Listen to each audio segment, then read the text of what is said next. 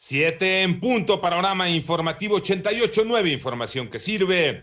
Yo soy Alejandro Villalbazo en el Twitter, arroba Villalbazo 13 es viernes 29 de enero. Iñaki Manero, ¿cómo estás, Iñaki? ¿Cómo estás, Alex Villalbazo, Alex Cervantes, amigos de la República Mexicana? Gracias por seguir en Panorama. Adelante, Iñaki. Gracias, Alex Villalbazo. Vámonos con el panorama COVID. La cifra de muertes a nivel mundial por COVID-19 ya suma 2.191.489 personas. La cifra global de casos, 101.475.947.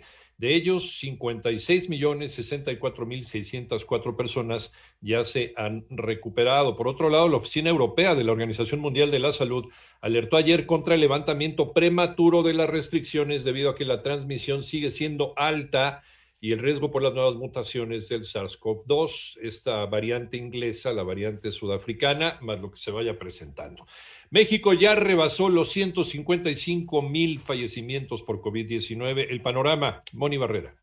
La Secretaría de Salud informó que ya se notificaron 1.825.519 casos de COVID en el país y 155.145 muertes. De las casi 658.000 vacunas aplicadas a personal de salud, 16.461 se destinaron a profesores en Campeche, el único estado en color verde del semáforo epidemiológico. También se emitió un aviso epidemiológico que indica mayor riesgo en mujeres embarazadas ante coronavirus. 10.504 mujeres embarazadas que dieron positivo la prueba del virus SARS-CoV-2, es decir, mujeres embarazadas en que en quien se identificó COVID-19 y también están representadas, conocen muy bien las semanas epidemiológicas, en este caso de todo el 2020. Así lo dijo José Luis Salomía, director general de epidemiología. registro nacional son 1636 recién nacidos que han dado durante el año 2020 positivos a COVID-19 y esto de un universo de más de 14 mil recién nacidos que en su momento fueron clasificados como casos sospechosos en 88.9 Noticias, Mónica Barrera. En el panorama nacional, México ya es otra vez el tercer país del mundo con el mayor número de muertes por COVID-19, superando a India y solo por debajo de los Estados Unidos y Brasil, de acuerdo con los datos de la Universidad Johns Hopkins. En tanto, la Secretaría de Relaciones Exteriores confirmó la muerte de dos connacionales a consecuencia de la fuga de nitrógeno líquido que se registró ayer en la planta procesadora de alimentos Prime Park Foods, ubicada en Georgia, en el sur de los Estados Unidos. La Secretaría de Administración y Finanzas publicó la licitación nacional para la construcción de un viaducto elevado sobre la calzada Ignacio Zaragoza, que irá de Viaducto Río Piedad a La Concordia, esto es aquí en Ciudad de México.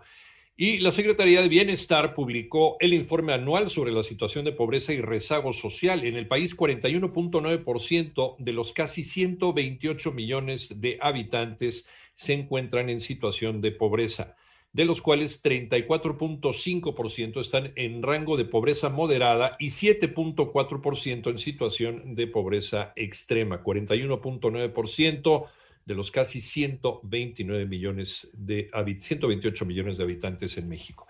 El COVID-19 se ha convertido en uno de los eventos catastróficos más caros en la historia de México. María Inés Camacho. Debido a que el número de contagios y decesos no se ha detenido, por el contrario sigue creciendo, la pandemia del COVID se ha colocado en el quinto lugar de las catástrofes más caras que ha tenido que enfrentar el sector asegurador. Y es que el vicepresidente de la Asociación Mexicana de Instituciones de Seguros, Edgar Cara, reveló que los gastos médicos como por seguros de vida ya alcanzan los 1.029 millones de dólares, muy cerca ya de los 1.124 millones que costó el huracán Gilberto en 1988. Este evento está siendo el quinto evento catastrófico de negocios asegurador y no solamente en el negocio asegurador, lo saben muy bien, en todas ha afectado muchísimas industrias. Ya alcanzamos los 1.029 millones de dólares de la indemnización entre gastos médicos y vida por la pandemia. Ya es el quinto evento más importante, ya rebasamos al, al sismo de 1985 y lamentablemente empezamos a estar muy cerca del cuarto que fue el huracán Gilberto en 1988. 88.9 Noticias, María Inés Camacho Romero. En el panorama internacional, el Congreso Nacional de Honduras ratificó las reformas que prohíben la legalización del aborto y el matrimonio igualitario, pese al rechazo de varias organizaciones nacionales e internacionales.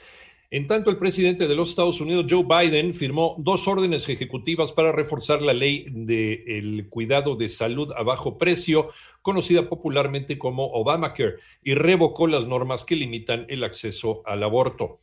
El ministro de Defensa chino advirtió, el Ministerio de Defensa chino advirtió hoy viernes que la independencia de Taiwán significa la guerra e indicó que está llevando a cabo maniobras militares para defender la soberanía e integridad territorial de la nación.